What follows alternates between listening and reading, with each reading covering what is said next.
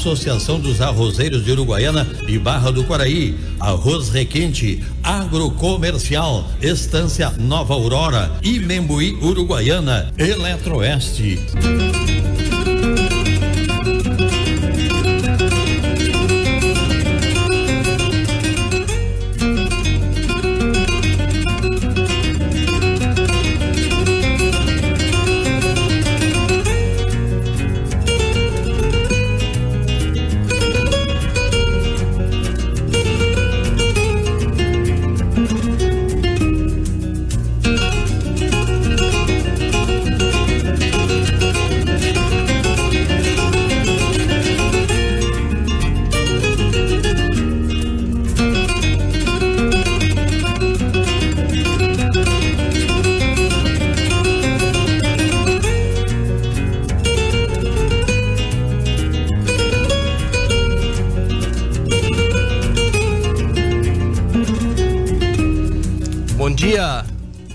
Ouvintes da Rádio Charrua, aos parceiros, ouvintes e amigos do Charrua Rural. Estamos aqui mais um sábado para falar do nosso agro. Hoje, dia 21 de outubro, 9 horas e 11 minutos. Temos agora 21 graus, né? um vento de 22 km por hora, uma umidade de 84% e 9% de chance de chuva. E ainda para o restante do final de semana, temos possibilidade de chuva no domingo e na segunda-feira. Eu tenho aqui no aplicativo, aquele que eu acompanho, que é um compilado dos, dos sites, é, tem 24 milímetros, isso é de média, né? É, 24 milímetros para domingo, 35 milímetros para segunda-feira. Restante da semana, ainda também com algumas possibilidades lá de quinta-feira, sexta-feira sábado que vem não e domingo é, que vem também não. Muito bem. É, as, as lavouras aqui de arroz bastante a, a, adiantadas, bastante gente já plantou é, toda a sua área, outros é, já mais da metade, né? mas esses, essas janelas que oportunizaram a entrada das máquinas é, favoreceu o plantio nesse momento, né? apesar de estar tá garoa e garoando e chuva em alguns determinados locais. Então tá, tá, tá evoluído. Eu não sei percentualmente, talvez um dos nossos participantes, ou todos os nossos participantes de hoje aqui, possam, possam comentar de quantos por cento a gente já vai da lavoura de arroz aqui na fronteira oeste. É, o programa de hoje vai ser, eu acho que vai ser bastante interessante, porque a gente está numa, numa data, depois a gente vai explicar o porquê dessa data, né? Hoje é dia 21, mas dia 23 de outubro se comemora o Dia Nacional do Plantio Direto. Mais tarde a gente vai comentar o porquê desse dia. É, mas essa, essa técnica e essa tecnologia do plantio direto, apesar do que a gente fala muito hoje, ela já é bastante antiga, né? Ela já é vem sendo desenvolvida desde a, da, dos anos 70 e é, e tem uma, uma, uma abrangência hoje que praticamente a gente não comenta ou não aceita ou talvez não tenha ideia de que qualquer cultura ou qualquer é, plantio, lavoura sustentável possa ser de forma diferente senão com plantio direto, né? Para vocês verem a importância disso. É, a gente fala no tema, a gente conversa sobre isso, a gente escuta a gente vê é, leis que é, determinam que a gente seja sustentável, a gente, eu digo como produtor rural, né? Seja sustentável, só que essa discussão ela já vem de muito tempo e partiu do produtor. Né? Não foi uma condição de que vieram aqui nos impor de que nós devíamos ser sustentáveis. Né? O próprio produtor é, entendeu de que deveria ser mais sustentável e de que dessa forma desenvolver técnicas e tecnologias para que isso acontecesse. Bom, então essa técnica já é antiga e novamente partiu do produtor. Mas a gente precisa no dia de hoje ter os atores dessa dessa dessa história, né? E bem como comentei, hoje está um grupo importante nessa história, tanto de Brasil como do Rio Grande do Sul. Está aqui conosco Marie Bartz, que é bióloga, Marie, bom dia, tudo bem? Prazer, prazer estar falando contigo.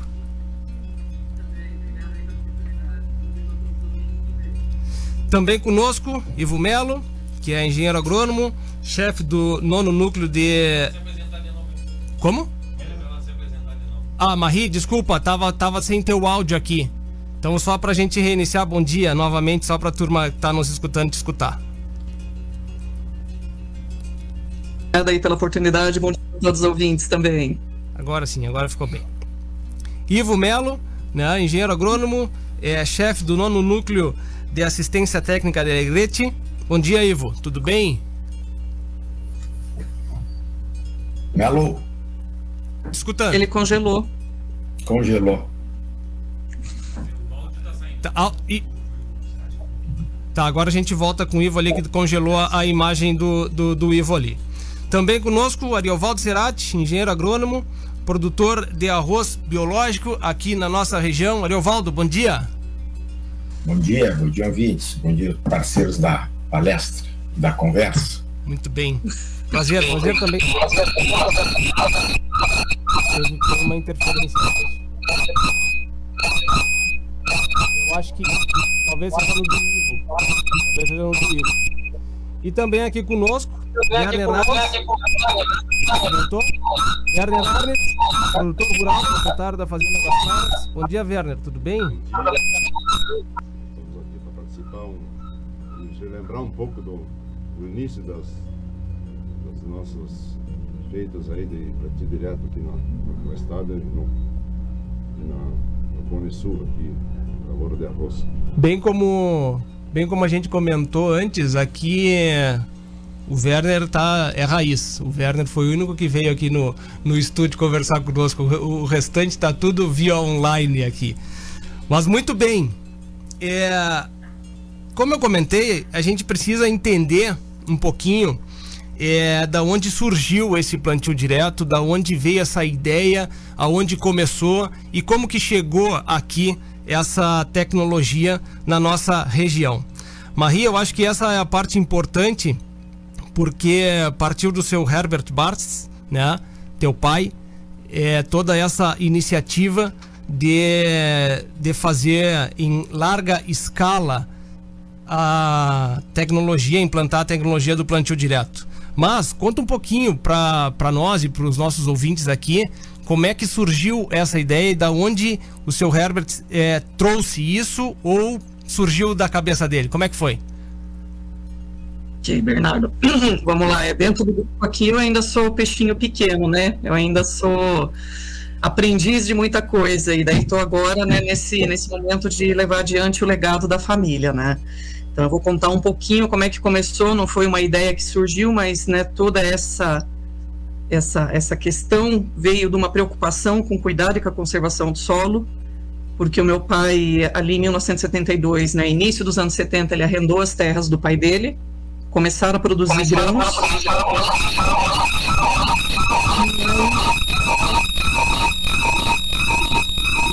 A produzir...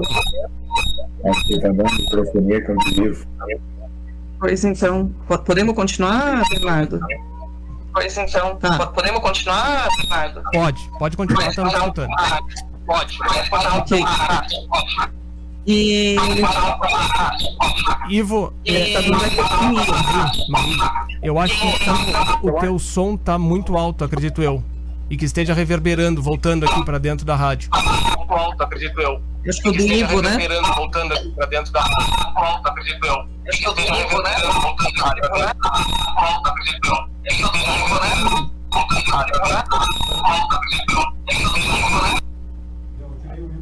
Tá, Maria, agora acho que agora Ai. sim. Voltou, voltou, acho que era o Ivo o problema. Isso. Vamos continuar, depois a gente ajusta, tá? Certo. Então vamos lá, então. Então, tudo foi tudo ali no início dos anos 70, né, Bernardo? Uma inquietude muito grande do meu pai, porque né, ele arrendou as terras do meu avô para produção de grãos. É, só que foi naquele manejo convencional, preparo do solo, arado, grades, né, e tudo mais. Só que as nossas condições tropicais são extremamente severas, né? Ele chegou a ponto assim de ter que replantar a lavoura de soja dele duas, três vezes, até quatro vezes, porque ele perdeu tudo sempre com o processo de erosão. E tem uma noite muito marcante em 1971, que ele tinha justamente plantado a lavoura dele, né? E, e, ele tinha, ele perdia o sono quando, quando vinha temporal, quando vinha chuva, né? Então era lá por volta da meia-noite, vinha vindo aquele temporal, ele não conseguia dormir, ele pegou lá um guarda-chuva, uma galocha, um lampião e foi para a lavoura. Foi ver o que, que ia acontecer com, com a chuva que viesse, né? E foi uma chuva muito intensa, de mais de 90 milímetros, e aquele foi um momento crucial de decisão dele, porque ele, ele literalmente assim, ele contava assim que parecia que o, que o mundo estava acabando, né? Que todo o solo dele, todas as sementes, todo o fertilizante estava sendo levado embora rio abaixo, né, morro abaixo para rio, para os uhum. rios, uhum. num processo de erosão e foi esse o momento crucial e que ele falou não, eu não posso mais fazer agricultura desse jeito, né, eu preciso procurar alternativas. Ele chegou a, a receber do Rolf Debs, que foi um parceiro muito grande dos, dos trabalhos com culturas de cobertura, que estava no antigo EPAM, ele era de uma, da GTZ, que era uma, um convênio com uma instituição alemã de pesquisa, e o Rolf Depsch deu dois artigos que falavam do tal no né? Que eram, eram, eram artigos assim da Nutil Farmer nos Estados Unidos. E ainda o Rolf falou assim, olha, se tu for atrás é por tua conta e risco, né? Tu, tipo, tu vai arcar com, né, com, com, com as consequências. Uhum. E ele daí, em 72, ele financiou uma viagem que ele foi para a Alemanha, para a Inglaterra e para os Estados Unidos. Na Alemanha, ele foi naquela famosa agritécnica, que inclusive acho que está para acontecer agora, a edição desse ano na Alemanha, em Hanover, não encontrou nada.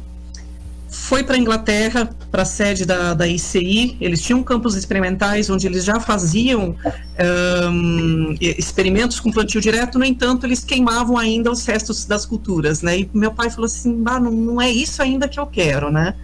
E foi nos Estados Unidos, em Kentucky, que ele conheceu o Harry Young e o Charlie Phillips. Charlie Phillips era um extensionista, agrônomo extensionista, e o Harry Young era um agricultor que eles já praticavam plantio direto há 10 anos nos Estados Unidos. E foi nessa conversa e foi nesse processo que quando ele viu no campo, né, o plantio direto acontecendo, porque quando ele chegou na propriedade do, do Harry Young, ele estava tava no, no, momento de plantio de, de milho, e ele viu aquele, né, aquela plantadeira plantando morro acima, morro abaixo, milho crescendo de vários tamanhos, e falou, é isso que eu quero e é isso que eu vou levar para o Brasil. E foi ali que né, eles fizeram todo o processo de, de importação da máquina da Alice Thomas para iniciar o processo aqui no Brasil. Uhum. Ele voltou dessa viagem, ali já por meados de, de, de 72, né, e eu vou contar algum, alguns detalhezinhos, mas assim, não foi tudo tão fácil, é tudo cheio de meandros, né? Claro, mas... mas ele saiu para essa ele saiu para essa viagem com uma lavoura de trigo plantada. Então ele voltou perdeu todo o trigo dele com a geada, né, porque ele tinha intenção de começar umas parcelas aí de 10%, né, começar a fazer uns testes para daí ir para toda a área comercial. Voltou dessa viagem com zero para produção, não, não, tinha, não ia ter colheita de trigo, estava com problemas de dívida, estava com, com, soja comprometida com dois bancos no, no, no, né, nos financiamentos, então tudo conspirando contra. E nesse processo ele acabou vendendo todo o equipamento convencional dele, ficou só com trator, com a plantadeira e colheitadeira. E aí no plantio ali de 72, quando ele já tinha ali Chalmas, né, ele foi o primeiro plantio, ele que ele, ele contava nas palestras dele, quem teve a oportunidade de ouvir as palestras dele, ele falou assim que ele fechou os olhos dele, se jogou no abismo e plantou 100% da, da área dele já em plantio direto em 1972. E daí esse foi né, o, ponto, a chave motriz desse processo que aconteceu a nível de agricultores uh, aqui no, no, Brasil, né, começando ali no Paraná. Uhum. Nessa, e isso foi, foi se. Ah, nessa, nessa, nessa viagem, nessa, eh, nessa busca por essa tecnologia, ele foi mais algum produtor junto a ele? Não, ele foi sozinho. Foi sozinho. A viagem dele recebeu um com ajuda de financiamento, ele parcelou, ele conta que a passagem dele parcelou em 10 vezes também para conseguir pagar, parece que teve algum auxílio da ICI, que era a Imperial Chemical Industry, que é hoje, acho que atual Singenta, não sei, me corrijam aí o pessoal que é mais da área.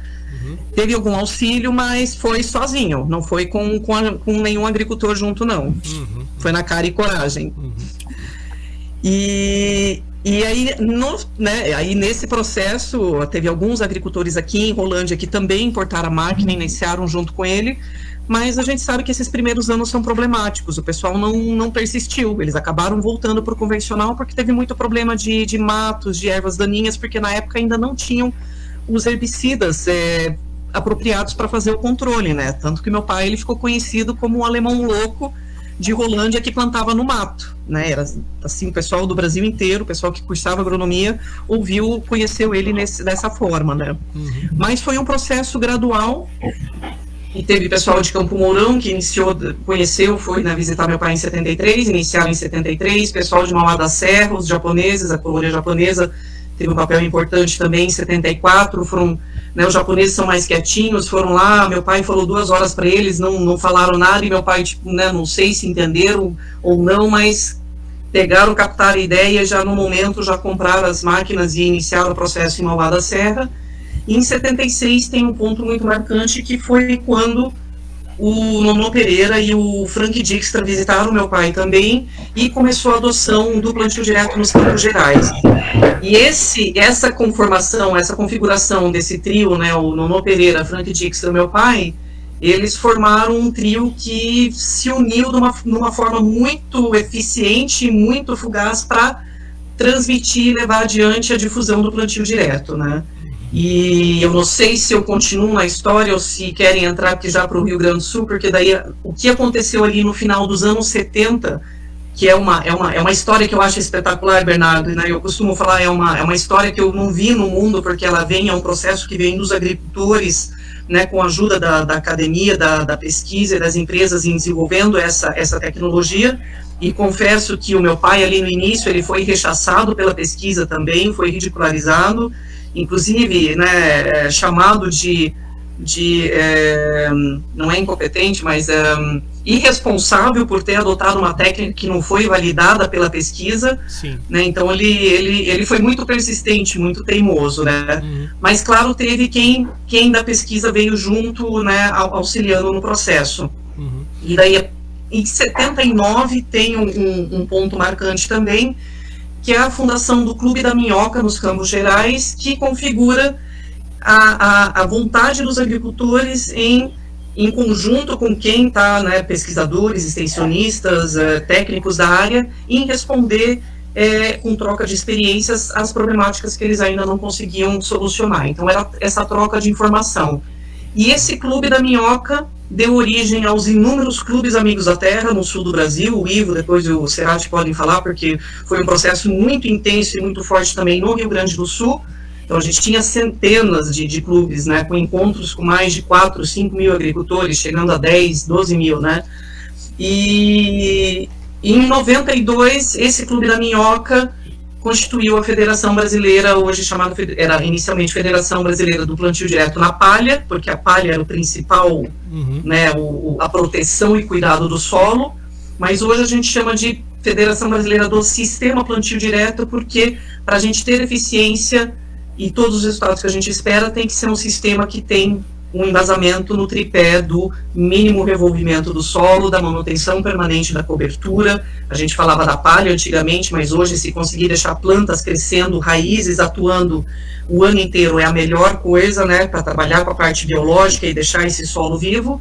E a rotação e diversificação de culturas para trazer esse alimento, essa proteção para toda essa biodiversidade, trabalhar em prol do nosso sistema agrícola, né? Uhum, uhum. Então, uh, esse é um pouquinho, né, uma, uma, forma bastante sucinta de como foi o processo até na fundação da federação, e eu acho que eu posso passar a bola para o Ivo para ele contar um pouquinho como é que ocorreu aí no Rio Grande do Sul. É, eu, eu acho importante dessa foi por isso que eu queria que contasse um pouquinho da história e da mesma forma aos, aos outros três participantes também, porque semana passada nós fizemos um programa aqui que comentamos, conversávamos sobre a ovinocultura, o momento da ovinocultura passando. E na uhum. realidade, o tema inicial, é, o, o gancho, vamos dizer, foi a ovinocultura. Mas o resumo da conversa era muito mais da atitude da, que o produtor nesse momento tem que tomar por causa dos rumos que estão tomando uh, o mercado da ovinocultura do que propriamente se vai criar a ovelha X ou a ovelha Y, né? E o que a gente está conversando aqui nada mais é exatamente isso, Né? É a atitude que tem que ser tomada no momento de é, escassez financeira, escassez produtiva, né? escassez tecnológica. E o que, que vai acontecer é para se manter no negócio. Então, por isso que eu queria que a gente contasse essa história. Eu acho que fica bem a gente fazer, fazer o link, Ivo, contigo, que foi também um dos principais atores da, nesse momento de, de, de vir, de como trouxe, como se iniciou aqui no Rio Grande do Sul a história do plantio direto, até a gente chegar aqui na fronteira oeste. Sim, Bernardo, só para eu dar um fechadinho ainda, Ivo, desculpa, é justamente essa coisa de, né, essa, essa, esse fator de sair da zona de conforto, né, uhum. de, de ver os novos caminhos e você enfrentar aquilo para não ficar naquela mesmice de sempre e buscar algo novo, né? Ivo, desculpa te interromper, mas passo a bola para ti aí.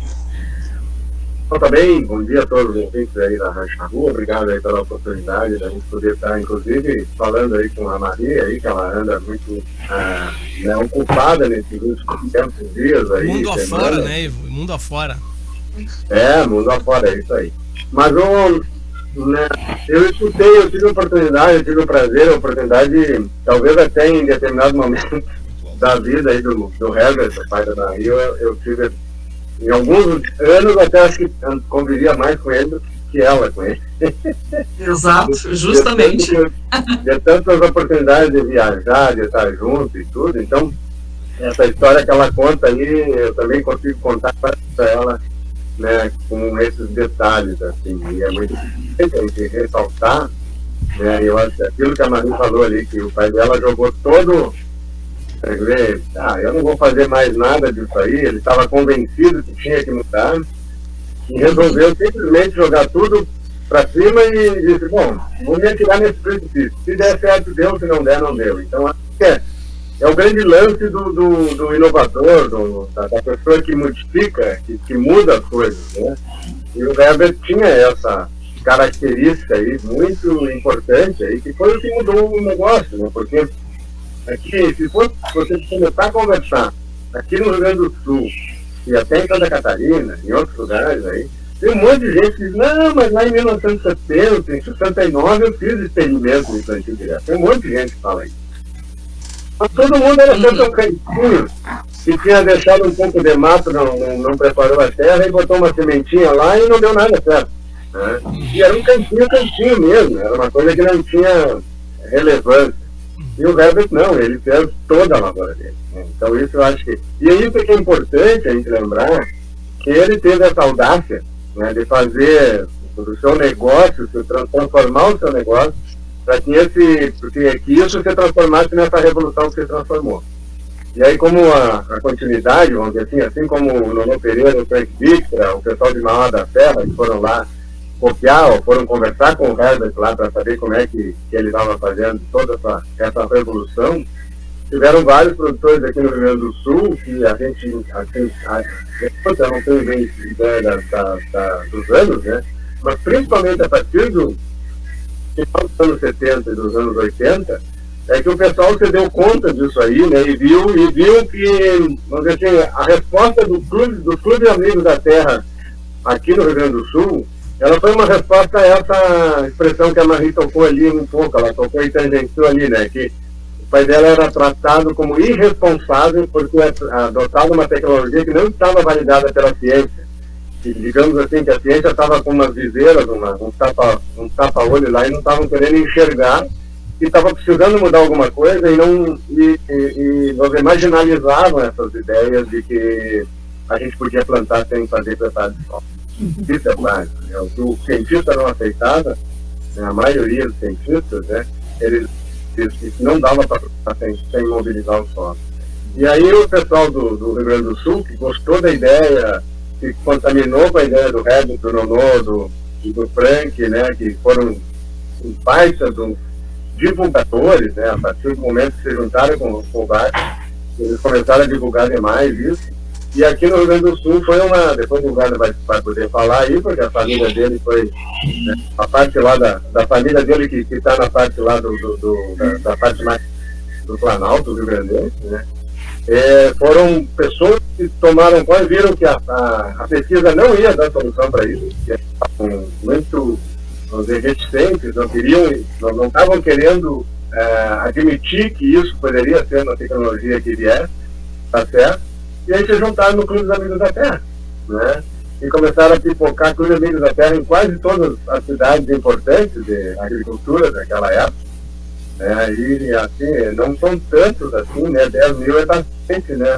Mas, mas eu fui em encontro, encontro estadual de de Cordeiros da Terra com mais de mil pessoas. Né? Não não, não os eventos não tinham onde colocar as pessoas, botavam naqueles ginásios, né? os ginásios do tempo da, da, de, da década de 70.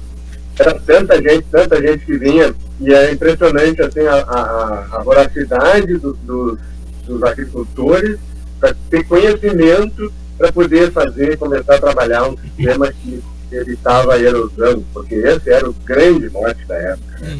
Uhum. O tema todo era que a agricultura importada da Europa, a forma de fazer a agricultura importada da Europa baseada nessa é, preparos continuados, né, e a gente tem a, a, noção exatamente por que, que os europeus trouxeram isso para cá e por que, que era tradicional para eles lá. E a gente copiou isso, até como descendentes de europeus, né, copiou e achava que tinha que fazer preparo e pequenizar solos e isso com as, com as chuvas torrenciais aqui, características das primaveras aqui do nosso país, né, os rios amanheciam, eles amanheciam vermelhos, né, amanheciam é, totalmente poluídos, totalmente contaminados com essa com a erosão que é, era característica. Essa história que a Marie conta, eu escutei o Redo falar várias vezes, de pegar a lanterna nos cachorros e sair de noite, de madrugada, é, para ver onde é que ia parar a semente e o adubo que ele tinha colocado na terra, que ia parar lá embaixo do, da, da coxilha. Né? Uhum. Então, olha, a minha participação, assim, até para deixar, de repente, eu acho que o Werner pode contribuir bastante depois dessa parte aí, porque né, a gente tem muito, vamos dizer assim, uma, uma, muito respeito e orgulho por ter sido amigo e companheiro aí de vários uh, agricultores aqui dos clubes amigos da terra, né, que vieram a inspirar depois nos anos 80, ali pela meia dos anos 80, a instalação e a fundação do clube do de Arroz Irrigado, que na, na, mesma, na mesma vibe, no mesmo esteio aí dessa, dessa turma da, do Planalto, lá de Cruz Alta e, e região, que foram buscar essa tecnologia e adaptar para lá, para o Planalto. É, nós tivemos aqui a grata satisfação de poder acompanhar o Eurico Dornelles, que foi um dos precursores aqui da, da adaptação do plantio direto Herbert Park, vamos colocar assim, para a nossa região e para a nossa cultura do arroz.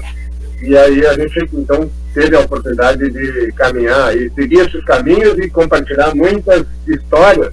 Né? E uma delas, né, que a gente foi representando o Eurico como presidente do nosso ele foi um dos que assinou a fundação né, a ata de fundação da Federação Brasileira de Plantio Direto na Palha naquela época, lá em 1992, hum. junto com o Curte, né, velho? O Curte Alves, que era, era presidente do CAT de Cruz Alta e que foi, acabou sendo o primeiro vice-presidente da Federação Brasileira de Plantio Direto na Palha, acompanhando o Nono Pereira, que foi o primeiro presidente. Hum. Dessa, dessa, dessa parte da tecnologia, vamos dizer, se a gente for pegar só a geografia aqui, ela veio descendo, né? É, lá é, Paraná, depois aqui Rio Grande do Sul e, e a gente trazendo a história aqui para a fronteira oeste. É, acredito, Ariovaldo, que dentro desse processo é, deve ter alguns momentos que tu também deve ter sido chamado de louco, né? É, e dessa, dessa questão da gente conseguir implantar a, a tecnologia do plantio direto na lavoura de arroz, é, tu tivesse um papel muito importante, que foi o desenvolvimento de, de uma das máquinas para isso acontecer. Se ela não existisse, ela esse plantio direto não ia acontecer, né? Então eu queria que, também que tu contasse um pouquinho da, da, da tua importância, né? Uma, visão bem pessoal da tua importância dentro dessa, dessa é, tecnologia implantada aqui na nossa região. Bom, também é uma oportunidade ímpar, né? A gente conseguir contar um pouco dessa história e motivar, assim, ó, mais gerações e que, e que, a, e que a gente conseguiu fazer que, se, que seja transferido para outras gerações e também para o mundo inteiro. É, o que aconteceu conosco, né? E aí, assim, eu tinha uma sociedade com meu pai e eu, como engenheiro agrônomo, eu sempre digo que o, minha, o, o, meu estágio na faculdade foi planejamento da mecanização de uma lavoura de arroz irrigado. Uhum. Isso foi um divisor de águas é, em relação a, ao profissionalismo da lavoura de arroz. Por quê? Eu tive um professor que foi extremamente exigente comigo e, e, e apresentou para mim conhecimentos que eu não tinha a menor noção. Mas algumas coisas aconteceram na minha faculdade. Primeiro, a questão da erosão. Então, quando eu cheguei na lavoura, a primeira coisa que eu vi que a água, como era manejada na lavoura, era muito ineficiente. E aí eu me preocupei a primeira vez que o nosso solo arenoso com a erosão laminar. Ou seja, aonde começava a arrastar solo, a gente fez um valo.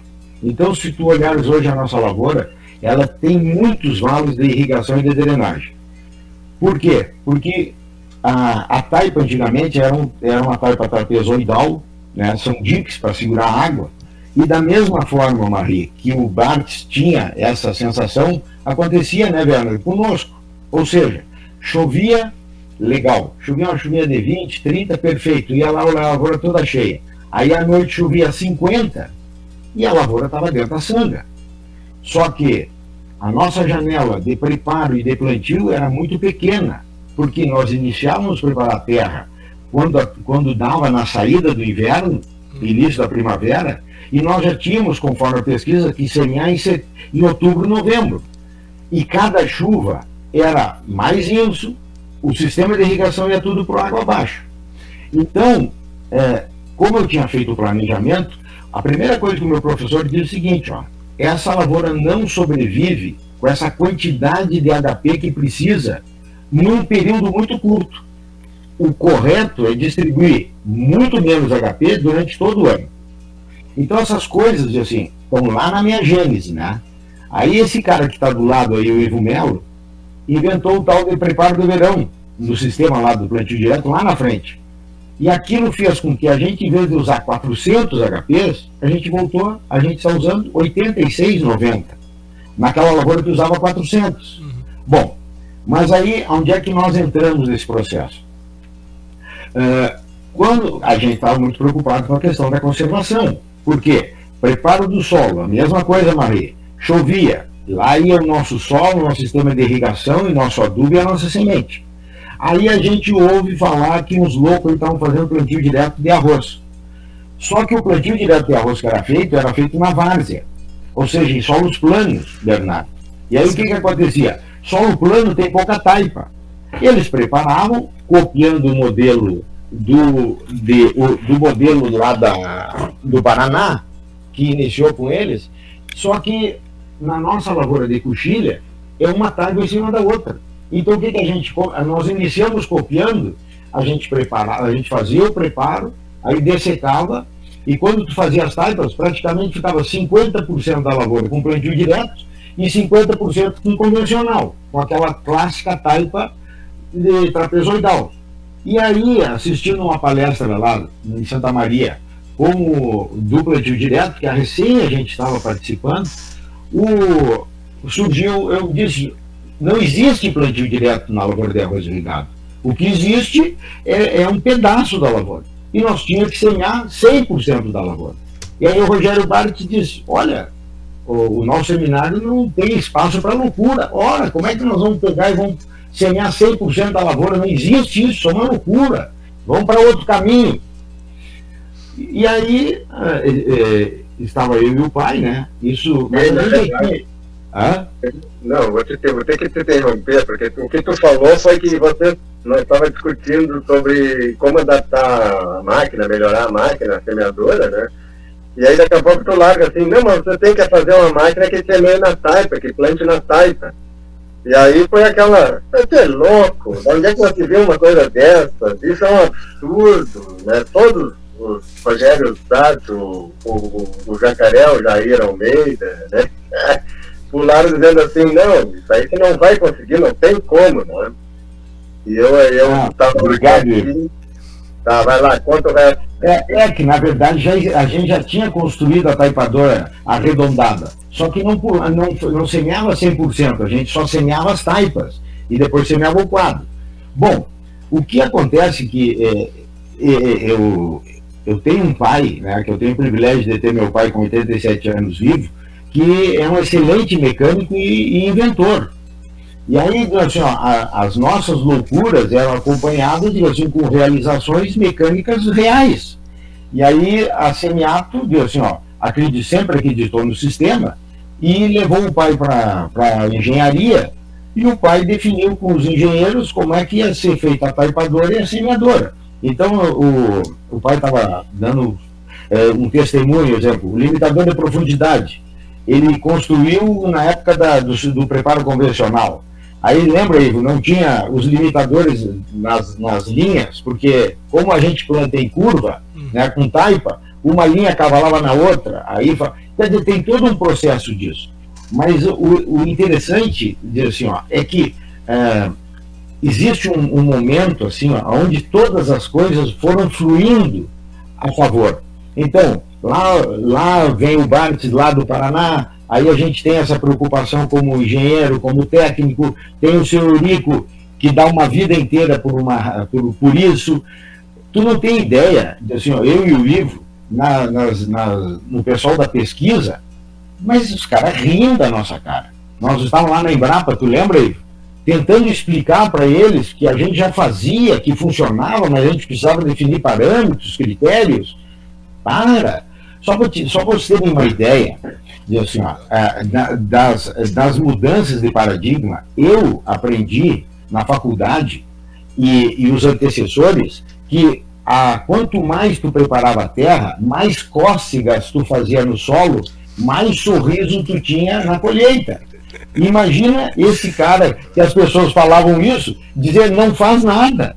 O proprietário aqui da, do campo era agrônomo e dizia, Tchê, é tudo ao contrário do que eu aprendi. Então a gente, a gente ficou acostumado a enxergar o mundo 180 graus. Ou seja, exatamente o contrário que todo mundo enxergava. E aí que começou a dar certo. Então, é, essa é a nossa participação e é muito importante assim, ó, é, os seminários, é, e aí começa a entrar a turma da assistência técnica. Por quê? Porque apesar dos produtores é, e ter uma grande empolgação, se não tivesse, e aqui na nossa fronteira, as, as lavouras de arroz são assistidas por produtores. E a gente teve a felicidade, te lembra, Ivo, num evento do Plantio Direto, o primeiro lá, um, o primeiro que a gente apresentou a diferença entre a taipa antiga e a taipa nova, uh, o Ramiro Álvares de Toledo, que é um, um agrônomo e era o repórter do jornal Uruguaiana, você lembra o jornal do Uruguaiana? Ele colocou aquilo em página inteira. E o escritório dele começou a ter a coragem de explicar, uh, oferecer isso para os produtores. E aí começa dizer assim, a credibilidade que antes era dos produtores começa a ficar com os profissionais da agronomia. E aí começa a coisa a, a, a consolidar. Mas eu não podia deixar de também de dividir, Marie. Quando, claro, eu começo a fazer plantio direto. Aí o fiscal do Banco do Brasil vê o que a gente está fazendo. E agora ele contou para nós, o, o Tia Serati, eu tive que ir a Brasília, porque o gerente disse, que o que o Serati está fazendo naquela loucura lá não é financiável. Como é que o Banco do Brasil vai financiar isso? Isso não existe. Então, é, tu vê todos esses desafios que a, que a gente passou, né, por ser desafiador. Uhum. Marie, quero, quero Esse é um pedacinho da nossa história. Eu quero. Esperati, quero fazer uma complementação também, que eu não né, eu falo, tem muitos meandros, Bernardo, o pessoal não tem noção. Quem nasceu hoje no, no plantio direto, por isso que a, a gente tem tá fazendo esse esforço de resgatar essa história toda, cara, porque é, um, é uma coisa assim que é espetacular, entendeu? E o pessoal não tem noção o que, que esses agricultores fizeram para passar. O meu pai, a primeira soja dele foi embargada pela Polícia Federal. Olha aí. Por ser considerada soja que causava prejuízo para a saúde humana, para ter noção né? E aí correndo, futricando um pouco para descobrir de onde que era, tinha vindo, porque tinha vindo uma denúncia da Associação dos Dinheiros Agrônomos, entendeu? Uhum. Então, é, é, todo um processo que foi muito, muito custoso e de muita, muita força de vontade, entendeu? Uhum. Murro em ponta de faca. É, é. Todo mundo jogando Exato. ponta. O, o, o seu Herbert tinha uma fala, um dia eu assisti uma, uma entrevista dele é, comentando de que é, o segredo do plantio direto é, não estava no que a gente via. E sim, tava, o segredo estava todo embaixo do solo. E, e era nas raízes, era na, na, as plantas buscando os nutrientes, então a gente não via aquilo ali, né? E hoje o que a gente escuta, o que a gente discute, o que a academia tenta comprovar é exatamente isso, que o segredo está todo ele embaixo do solo né? Se vai passar. Exato, isso. Fala, fala, fala, mãe. Isso, de certa forma, né, eu, acabo, né, meu pai, ele, ele falou depois que eu defendi meu doutorado, que eu explico cientificamente o que eles já falavam, né, quando eu defendi era 30, 35 anos atrás, uhum. né, que toda a parte biológica tem toda uma importância e que, né, é o, é o que estão tentando explicar hoje, e que outros estão dando outros nomes para aquilo que a gente já faz, que é, por exemplo, a linha da agricultura regenerativa, que está tomando toda uma dimensão porra, cara, mas a gente já faz um negócio aí há meio século, entendeu? Claro. E a gente tá, tá, tá aí, né, é. tentando uma... é, estabelecer cada vez mais. Bernardo, uma coisa importante que, que eu não posso deixar de lembrar é o seguinte: o nosso solo é um solo mal drenado. Uhum. E a gente faz, e é normal, e é característico da nossa região e do sistema de arroz, e naquela época era maior ainda, é o sistema arroz e pecuária. Uhum. Ou seja, faz arroz e fica o campo nativo. E aí eu e o Ivo Melo, né, o Ivo Melo mais, mais aí na frente, dizia, pessoal, a nossa rotação de cultura é o campo nativo. Nós temos milhares de plantas trabalhando a nosso favor com uma, uma história milenar. Mas o pessoal, com, mas como a cultura do plantio direto era e era e é de solo drenado, de outra topografia, inclusive os micro-organismos, inclusive toda a, a composição é totalmente diferente do arroz. E se tu olhares um arroz dentro do agro brasileiro, ele, eu não sei se participa com 1% da área. Então tu imagina, se o Bartes era patinho feio, tu imagina nós, e até hoje, a barreira que a gente tem para desenvolver uma tecnologia num solo que é totalmente diferente do solo aeróbico, que é a maior parte da totalidade das culturas, soja, milho, feijão, entende? Uhum. Então, é, e aí como é que tu adapta isso? Quer dizer, aí o, o, gado não pode entrar. Por quê? Porque o gado compacta. Mas o campo nativo é adaptado ao gado há milhares de anos. Então, esse foi, assim, ó, uma, dividindo um pouco, né? A, a, as nossas diferenças, mas como era, era eu e o Ivo, e mais uns dois ou três, a gente não conseguia, e não conseguiu até hoje, que a, a academia valide uma coisa mágica que a gente tem aqui, né, que é a questão da agricultura e da pecuária, arroz e pecuária, que é o tira o arroz, deixou a azuvinha, deixou o trevo, restabelece o campo nativo, volta toda aquela composição é, é, vegetal que está aqui adaptada há milhares de anos. Uhum. E quando eu vejo hoje, e eu, eu, tenho que aproveitar, Bernardo, que no teu programa mesmo, na questão de, de produtos biológicos, uhum. essa importação de produtos, eu digo, pessoal, aproveita o conceito da, da, da agricultura regenerativa, mas vamos pegar cepas de micro-organismos, viu, Marie, na nossa cerca, porque aquelas são as nativas. E dali vamos dizer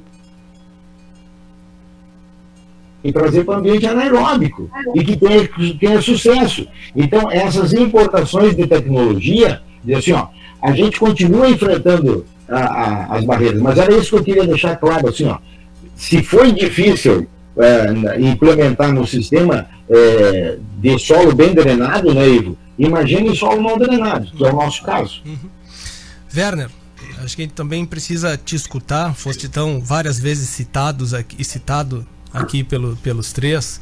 e a importância que tem da própria família de vocês, de, de outros locais e não só da fronteira oeste, de, se utilizando e, e difundindo uh, o plantio direto. Mas eu acho que tem uma peculiaridade, uma questão importante, que diante é, da, dos pilares, como a Marie bem comentou, do plantio direto, a rotação de culturas. Né? E é, eu, eu tenho, eu vi um pouco da, dessa história, eu sei um pouco dessa história.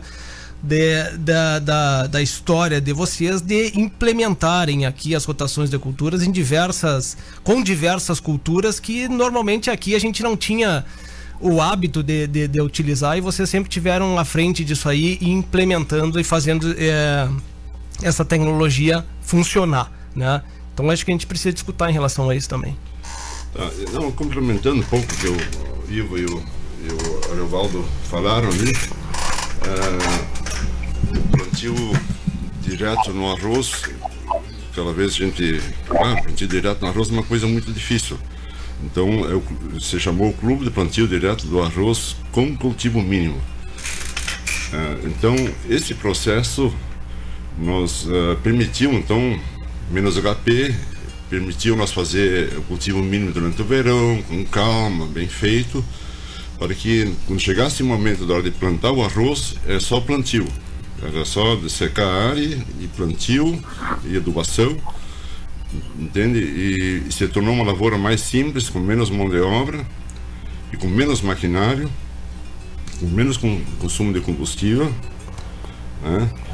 E também foi muito mais fácil para nos permitir colher no seco, né?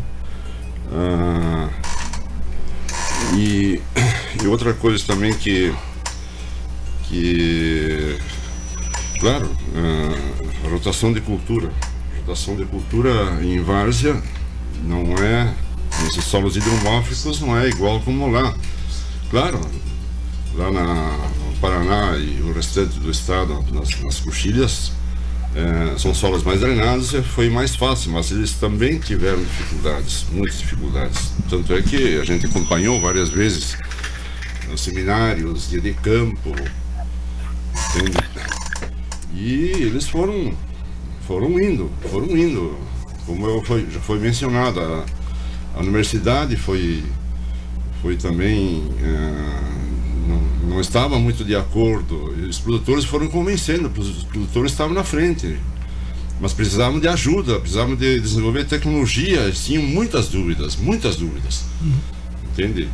As plantadeiras que, não, que num lugar dava certo, no outro lugar não dava certo, os herbicidas, o, que fazia agora um herbicida assim numa palhada, pré-emergente, etc, etc. Então tinha vários, vários pontos de interrogações que eles precisavam da ajuda da universidade e da Embrapa, né? Uhum. E essa gente estava sempre com o pé atrás. Não, mas não, nós não. Eles, eles se desculpavam porque o mercado não era isso que queria por enquanto, né? Então, eles, então isso foi uma revolução também dentro da, da própria Embrapa, das próprias universidades, né? E nós aqui no sul, nas terras, terras de várzea, então foi evoluindo esse esquema de, de plantio direto com cultivo mínimo sobre taipa, foram aperfeiçoadas as plantadeiras, foram aperfeiçoadas as entaipadeiras, entende? Uhum. E aí então, me lembro que quando a gente começou, então resolvemos a fazer um dia de campo na nossa propriedade, Piraguará na época, onde vieram três fabricantes diferentes de plantadeira, três ou quatro, e aí vieram os produtores da Zona Sul, de, de várias localidades arrozeiras do estado, e fomos comparar uma, uma plantadeira com a outra, né? junto com os, com os, com os pessoal da fábrica, hum. tudo, né? E aí então era uma maneira para a gente evoluir e melhorar as máquinas. Né? No fim, no fim, quem mais, digamos assim, uh, nos atendeu foi a, foi a Semiato até hoje. Claro, tem outras marcas andando aí, máquinas grandes e tal. E aí então começou a despertar também interesse dos argentinos. Argentinos vieram nos visitar, nós somos sempre convidados também várias vezes para até o Ivo Melo acompanhou, o Cerati também, e tinha um, um agrônomo do IRGA também que nos acompanhava. E fomos a Entre Rios, a alguns lugares da Argentina, para explicar. Eles também estavam tudo cheios de dúvidas, eles foram aprendendo e assimilaram logo. Né? E assim, Uruguai, então nosso, toda, toda a região aqui com o Sul agora está ah, fazendo esse, esse, processo que foi, bem dizer, criado por nós, um grupo de produtores, né? Que chegamos a esse, a esse, com essa tecnologia que simplificou bastante a nossa, nossa lavoura arrozeira. Eu não consigo nem imaginar hoje em dia fazer uma lavoura toda convencional. Imagina a quantidade de maquinário uhum. e, e, e, sei lá, problemas de erosões que, que sempre ocorreram, né? Uhum, uhum. E, e agora sim, agora temos um, num, num processo de, digamos assim, uh, rotação de soja com, com, arroz e milho e, talvez até trigo no inverno. Nós particularmente estamos tentando, estamos fazendo uma lavoura sem taipa, né, que é uh, debaixo do pivô, onde a gente faz uma rotação de, de arroz, soja, milho, trigo, azevém, em alguns lugares até um, um pouco de pecuária. E, e estamos evoluindo, mas uhum. sempre estamos carentes de, da, da pesquisa para nós aperfeiçoar essas tecnologias. Uhum. Um ponto importante que eu acho, claro que nós falamos da técnica aqui, tem tantas outras questões da própria técnica do plantio direto para se comentar, mas um ponto importante que eu, que eu visualizo é de que nós estamos sempre a mercado, o produtor está sempre a mercado, né? Nós produzimos uma commodity e que essa commodity nós não colocamos o preço nela. Bom, esse é lógico, estou sendo clichê aqui comentar. É, o que, que cabe ao produtor? cabe a gente controlar, ter os controles produtivos e ter os controles financeiros da lavoura, tá? É, diante da técnica imposta e da, da técnica já tão bem difundida, né? É, isso possibilitou com que esses custos baixassem. Vocês mesmos comentaram, né? É, menos HP, é, menos combustível, menos máquina, colher no seco, que por, por, por, por óbvio vai ter menos consumo de, de combustível e também menos estrago nas máquinas. É, uma maior produtividade, porque nós estamos melhorando o solo, melhorando seu perfil produtivo, né, seu perfil biológico, seu perfil é, de é, nutrição do, do solo e aumentando a produtividade. Diante disso tudo, nós estamos fazendo uma lavoura mais segura eh, de ponto de vista ambiental, né? E do ponto de vista é, financeiro. Né? Então, quando, quando, nos, quando comentam né, de que o agro ele estraga, de que o agro destrói, de que o agro é, é, o, é um do. Como é? O, é o, não é o patinho feio, como é que diz? É. é ah, me faltou o termo. O bicho papão. É, pode ser o bicho papão, né?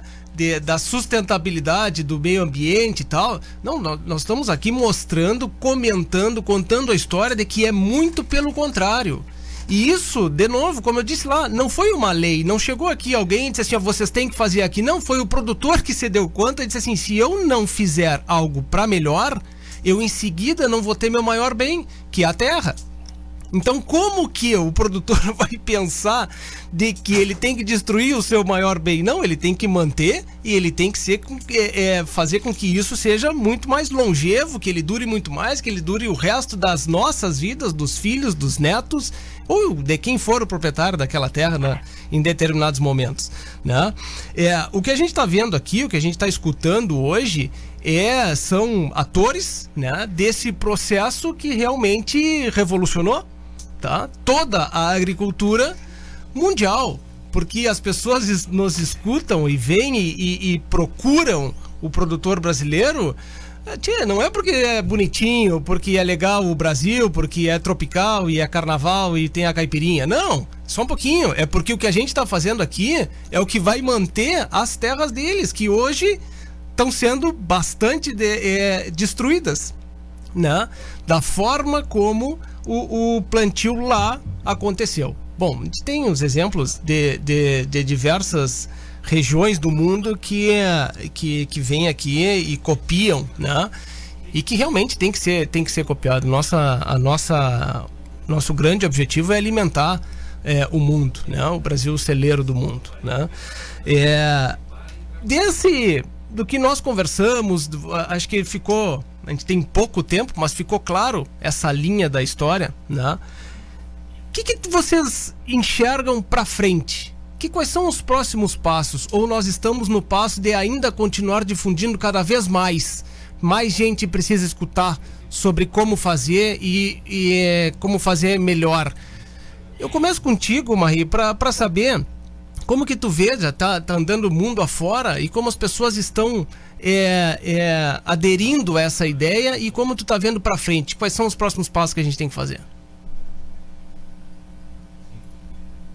Ai, Bernardo, assim, por onde eu tenho andado, não tá aderindo muito, sabe? Uhum. Ainda tá, tá precário, né? Eu tenho estado por, por Portugal e parte da Europa, e aí, de novo, como né, a gente não tem noção daquilo que a gente faz de bom, né? Quando a gente tá, quando a gente fica dentro do nosso meio, né? E, e andando por lá, a gente vê ainda que essa, nossa, a, a, essa percepção do cuidado da importância que o solo tem, ela é, ela é mínima ainda, né? Ela é extremamente precária.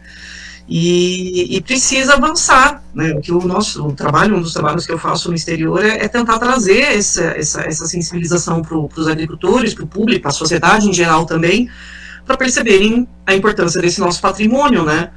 E, e ainda assim, né, essa visão né, que a gente falou do, do, do, do, agro ser o, né, o lobo mau, né, o, uhum. o bicho feio da história, Infelizmente, boa parte desse cenário é o que é projetado lá no exterior do que a gente faz da nossa agricultura, né? E eu acho que a gente precisa tomar uma posição de não confrontar, né? Porque a gente não, não tem que confrontar ninguém, mas é a gente procurar uma forma de comunicação que ela seja mais efetiva, né? Que seja mais transparente, que, que realmente isso que a gente está fazendo seja percebido e observado pelo, pelo, pelo mundo, entendeu? Porque ainda, mesmo no, aqui no Brasil, a gente tem aí em torno da, da parte de grãos, 60% da nossa área ela está em plantio direto, Bernardo, não sistema plantio direto. Perfeito. Tá? É apenas plantio direto. A gente tem, assim, a gente tem um chute ainda um pouco alto, que desses 60%, 10% seja um sistema. Isso é pouco. Então, a gente, nós temos muito que evoluir ainda, mas a gente está à frente, como o Werner colocou, esse foi, foi uma reação que pegou todos os países aqui do, ao nosso redor, Uruguai, Argentina, Paraguai. Paraguai tem quase 98, 97, 98% da sua área total de grãos em plantio direto. Então, é um dos países com maior adoção no mundo. E esse, né, esse conjunto desses quatro países tem a boa porcentagem de adoção dessa prática no mundo. Só que a gente precisa novamente melhorar a saída do que é plantio direto para ir para sistema. Todos os países têm a, a, gente perante a CAPAS, a CAPAS é a Confederação das Associações Americanas para uma Agricultura Sustentável, então ela congrega a entidade mãe para as associações de plantio direto nas Américas e os presidentes das federações a gente sabe tem essa consciência que a gente precisa melhorar. Né? No entanto, a gente ainda está muito à frente do que está acontecendo no mundo afora. E essa, essa, novamente, esse desafio da forma da gente comunicar isso de uma forma melhor e, né, e que seja perceptível. E eu, sinceramente, às vezes eu, eu fico me perguntando que caminho que a gente precisa tomar para efetivar isso. E um dos que eu percebo que a melhor forma é agricultor é, falando, dando seus depoimentos. Então, agricultor falando para agricultor e agricultor também falando para quem são os tomadores de decisão que está à frente. Né? É ele que está ali na, na frente, na, na linha de batalha. Então, se o pessoal que está lá em cima também não ouviu o agricultor, não tem como, né? Uhum, uhum. Mas vou passar aí para os colegas para eles complementarem. né? Ariovaldo, quero te escutar.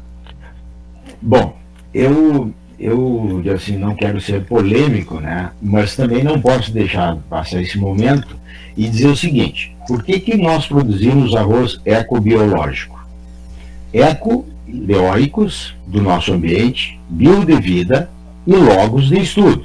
Então, Bernardo, a gente procura estudar a vida, entende-se a vida animais, vegetais, pessoas, dentro do ambiente. O que, que eu vejo na nossa região como futuro? Nós estamos,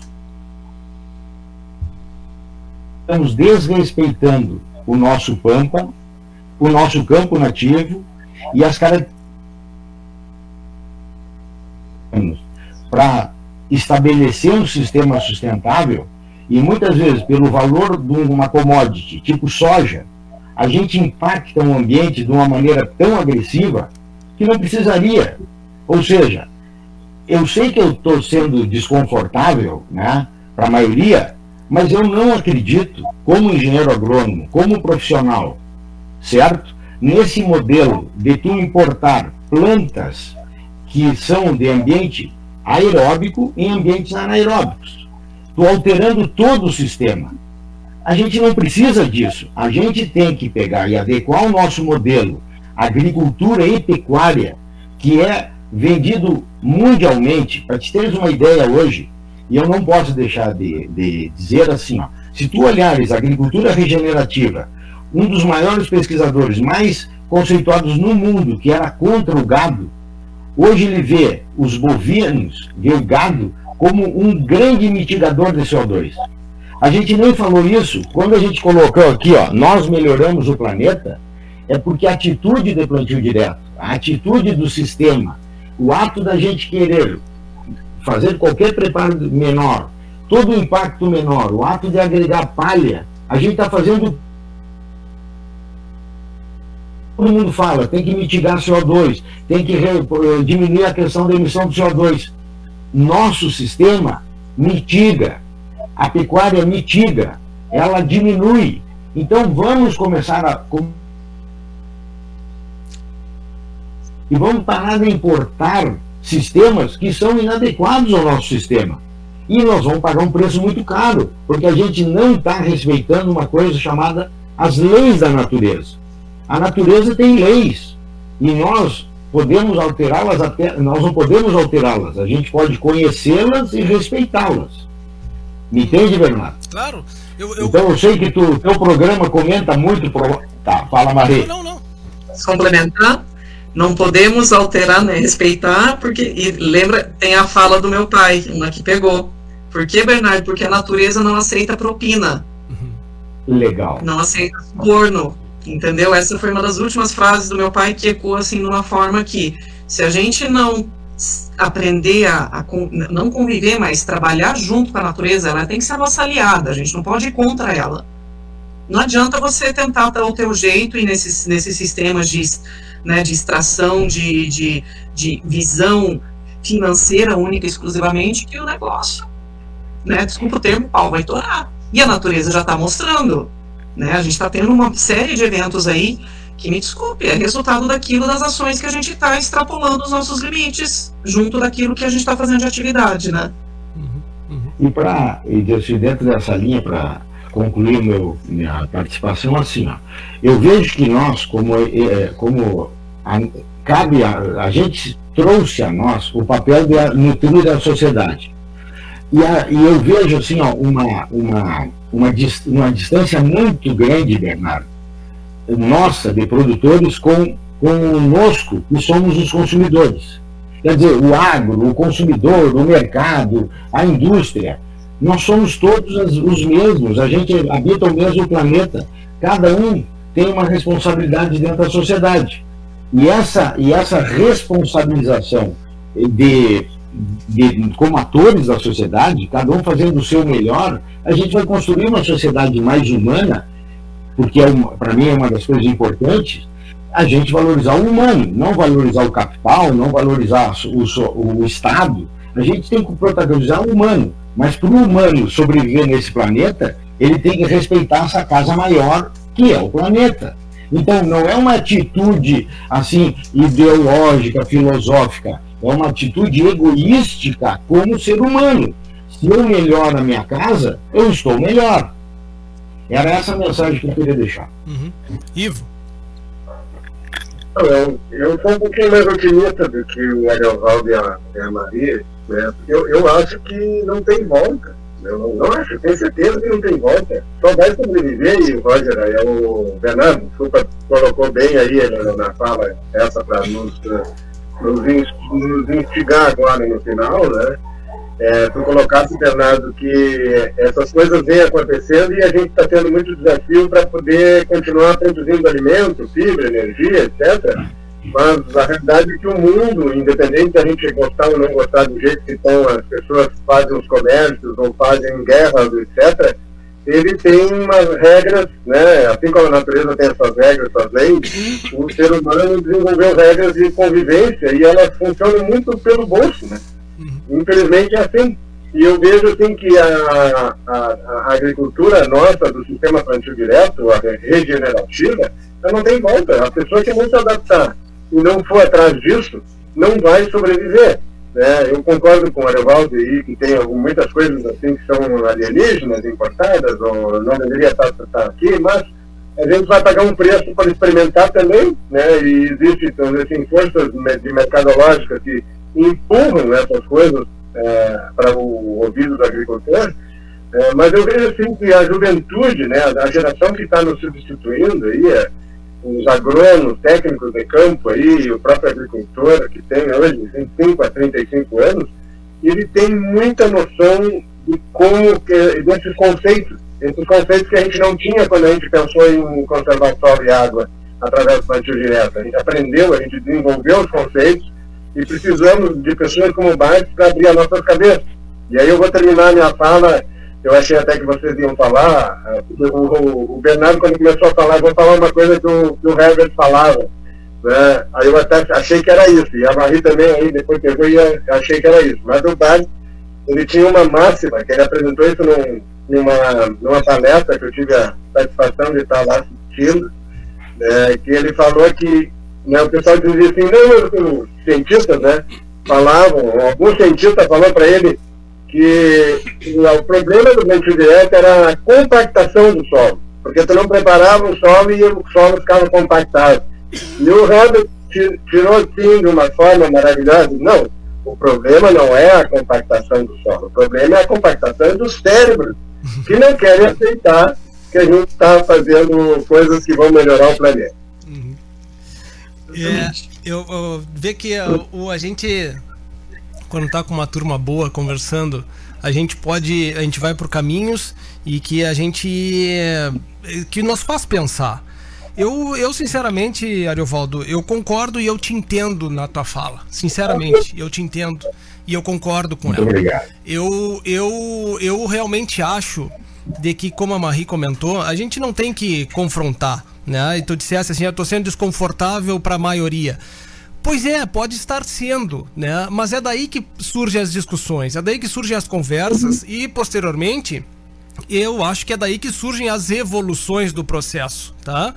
Daqui a pouco a gente vai passar 20, 30 anos ou, ou menos e vai dizer o Ariovaldo estava certo mas nós temos um processo para passar nesse tempo, né? É, o plantio direto passou por essa mesma questão. Nós temos um processo de difundir, de catequizar as pessoas para que a gente vá para esse rumo, porque esse rumo é o lógico e posteriormente financeiramente, biologicamente falando, ele é o lógico, ele vai nos demonstrar que isso vai acontecer, né? Mas ele é um processo. O Ivo comentou, nós temos um, um, um, um mandatário dentro de, da nossa é, da nosso ramo, da, da nossa vida, que é a questão financeira. Ela é a mais importante? Não, ela não é a mais importante. Ela está junto do processo. E a gente tem que fazer com que isso aí seja, a gente consiga converger no mais lógico, financeiramente, biologicamente, ambientalmente e socialmente é, falando. Mas, de novo, é um processo. Né? Ele é um processo. E eu acho que, é, é, Werner, a, própria Águas Claras passa, né? Ou as propriedades, eu comentei Águas Claras, todas as outras propriedades, eu comentei Águas Claras por, por ser, ah, por a tua pessoa estar tá aqui, né? Mas passa por isso, né? De entender de que esse processo, de que essa tecnologia faz parte, mas que a gente precisa ter uma sustentabilidade financeira do, do, do negócio e testando as alternativas diante disso aí. E eu acho que é isso que vocês fazem e que, tem, e, e que é exemplo, né? Sim, uh, esse, esse é o norte, né? Uh, tornar a atividade mais sustentável possível, né? Isso é uma exigência do mercado mundial e, e nós brasileiros, de maneira geral, estamos, estamos fazendo isso melhor do que qualquer outro produtor de outro, qualquer outro país do mundo. Penso eu. Penso eu. Tá, tá certo que a Argentina em partes também, mas, mas o Brasil tem, tá fazendo muito bem isso aí, né? Porque levando em conta só a parte parte, digamos assim, a, as reservas legais estão ficando certo. de lado, que não está se explorando tudo, isso aí não tem outro país no mundo que está fazendo como nós. E nós, e com esse avanço do plantio direto, né, então, como a Marinho falou também, que isso tem que, essa, essa, essa agricultura uh, sustentável, o próprio plantio, o avanço plantio direto, tem que ser mais difundido entre os produtores, e também vender essa, essa imagem melhor lá fora, que tentam nos, nos barrar, nos, nos, nos uh, e contra nós, né? fazem qualquer coisa para, digamos assim, para nós, nós diminuir tanto, uh, perante o mercado mundial. Então isso aí, uh, isso aí uh, e a parte, falar um pouco de bioinsumos ou agricultura regenerativa, isso aí falta, ao meu ver, mais garra, mais gana da própria pesquisa para tem que ser apoiado para para levar para esse caminho e, e, ter o carimbo dela para poder convencer os produtores, uhum. entendeu? E, e, é um caminho sem volta, eu acredito que isso aí é o, é o que vai acontecer, mas, mas tem que ser muito bem feito. Uhum. Tem que ser muito bem feito, bem assimilado pelo produtor, para que continue um caminho seguro. Né? Uhum, uhum. É, eu. A gente está chegando no final do programa. A gente tem um minutinho para uma fala final de cada um. Eu só queria comentar, é, é, desculpem o termo, mas hoje foi um puta programa. Né? Porque porque a gente comenta aqui, a gente vem, a gente fala, a gente fala das técnicas Claro, faz parte da nossa conversa, faz parte do nosso dia a dia.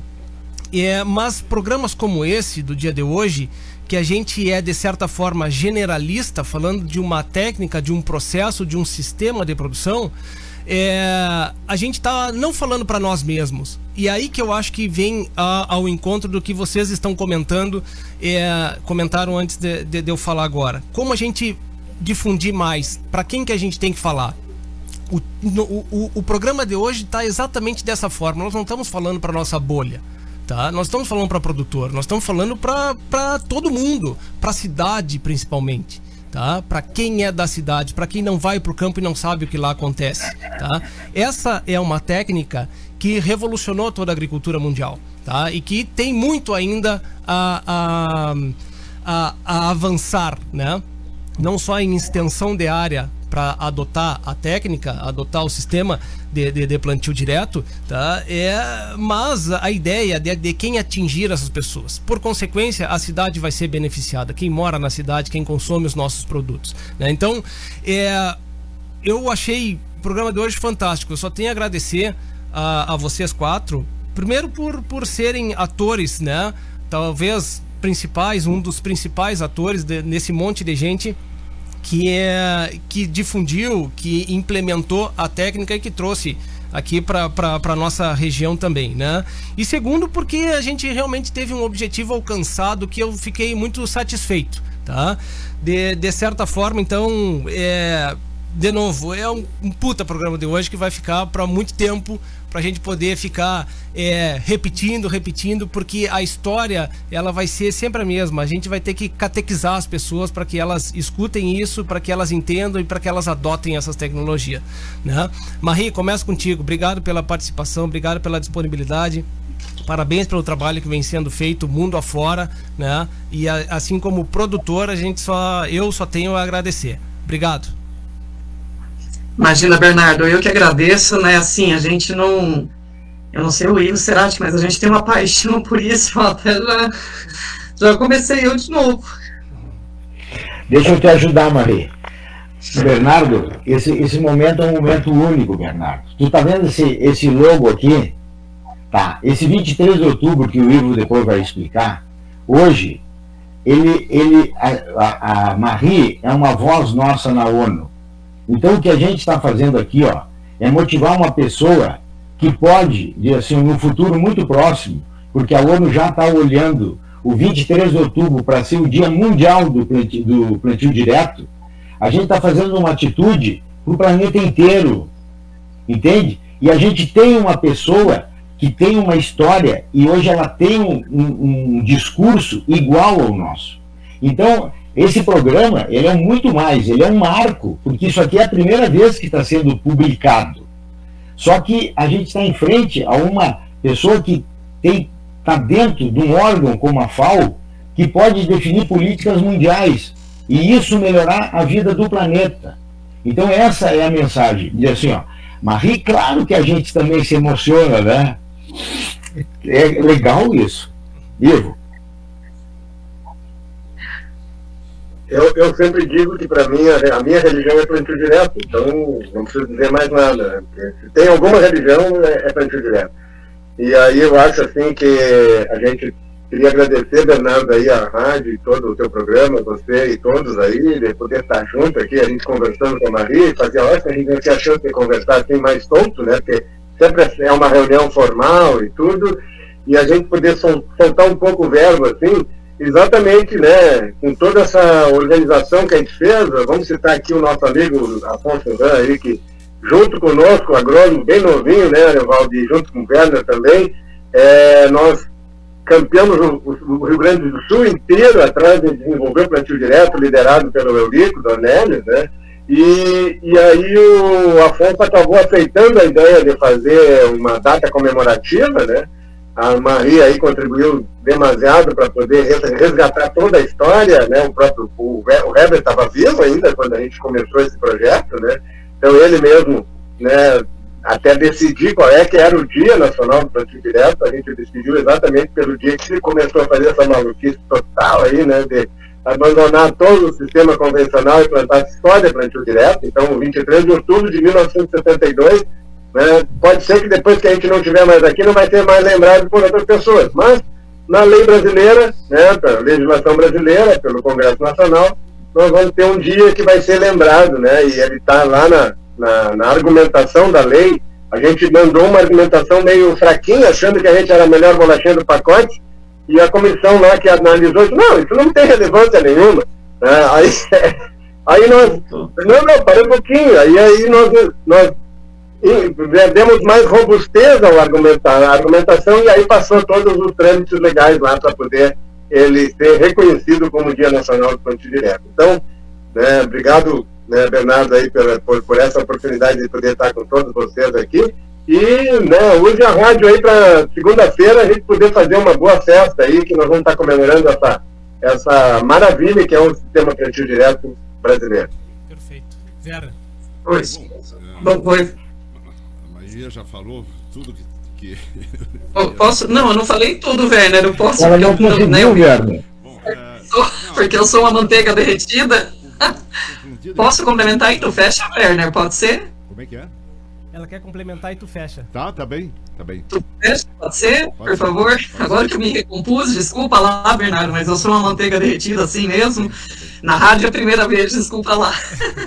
então, mas é, é, bem isso que, que eles falaram, né? A gente é, é uma paixão que move a gente, né? O Ivo falou, a religião é plantio direto, mas eu vou além, a minha paixão é o solo, a vida, e é o que sustenta toda nossa, né, a vida no, no, ambiente terrestre, isso se projeta pelo plantio direto na nossa ação dos agricultores, e que, né, indiscutivelmente, isso está no meu sangue e na nossa família, e é um orgulho muito grande, assim, a nossa ideia é envolver quanto mais possível a sociedade, o que a gente puder expandir, e a importância desse dia, dele ter sido fixada, é, é, é imensa, né, e é não é uma não é uma pessoa, mas é todo um movimento. Eu costumo dizer que o movimento Sistema Plantio Direto é uma grande família na, na, aqui no Brasil, né? Porque a gente tem a gente cria um laço, não é só no Brasil, porque isso vai além das fronteiras, como eu falei, pessoal do Uruguai, do Paraguai, da Argentina, criou-se um laço de amizade e também de companheirismo, de trocas, que é uma coisa que é muito fantástica. Então, além vai além de uma técnica e de uma prática agrícola, certo?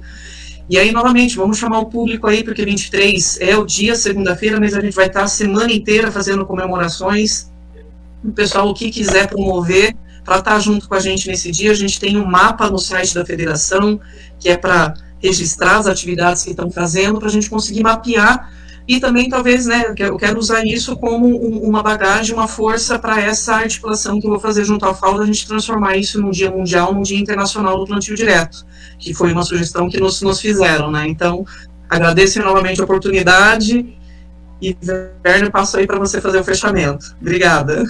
Tá bem, como o, saudoso Vitor Truco, que foi da Associação Plantio Direto da, da, da Argentina, ele disse assim uma vez: ah, vocês deram conta que todos que se reúnem para evoluir e falar, conversar, trocar ideias, plantio são tudo gente, boa gente, gente boa, amigas, né?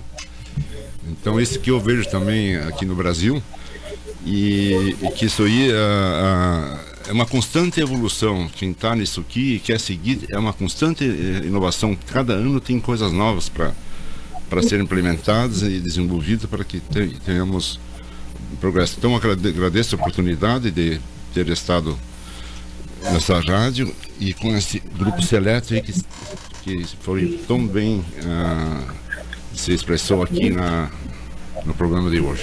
Muito bem, agradeço. muito bem. É, eu realmente eu só tenho a agradecer a vocês. Eu, eu, o programa de hoje são programas assim, são conversas assim que nos tornam pessoas melhores. Tomara que quem nos escutou no dia de hoje também tenha a mesma sensação e de que a gente tenha conseguido transmitir isso aí.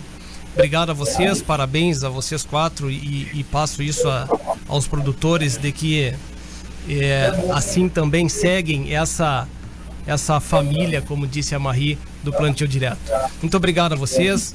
Obrigado aos nossos patrocinadores, obrigado à Associação Rural de Uruguaiana, à Associação dos Arrozeiros de Uruguaiana e Barra do Quaraí, ao Grupo Ceolim, há mais de 40 anos de trabalho e superação, Arroz Requinte, um alimento de todas as horas.